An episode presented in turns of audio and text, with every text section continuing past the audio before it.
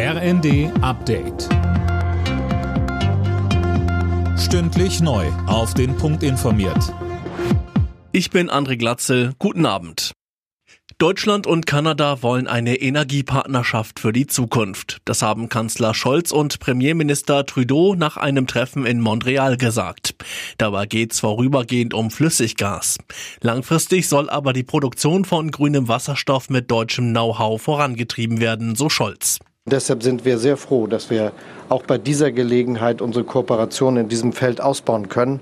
Denn wenn die erneuerbaren Energien eine große Rolle spielen, wenn Wasserstoff für die Zukunft eine große Rolle spielt, dann wird Kanada dabei von ganz großer Bedeutung weit über das eigene Land hinaus sein.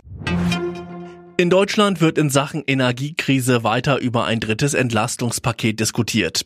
Wer wie entlastet werden soll, ist dabei weiter unklar. Mehr von Tim Britztrup. Wirtschaftsminister Habeck von den Grünen ist dafür, vor allem Geringverdiener zu unterstützen. Eine einheitliche Linie haben die Ampelparteien aber noch nicht gefunden.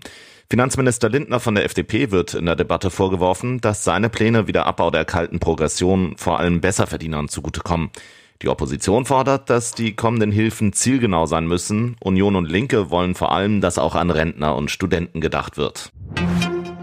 Aus der ab Oktober geplanten Gasumlage haben zwölf Unternehmen bisher rund 34 Milliarden Euro beantragt. Darunter ist auch der kriselnde Gashändler Uniper. Das hat der zuständige Netzbetreiber mitgeteilt. Gaskunden müssen die Umlage ab Oktober zahlen. Sie kommt auf die ohnehin schon gestiegenen Preise obendrauf. Der Gaspreis in Europa hat unterdessen seinen Höhenflug fortgesetzt. Innerhalb einer Woche stieg er an der Energiebörse in Amsterdam um 13 Prozent.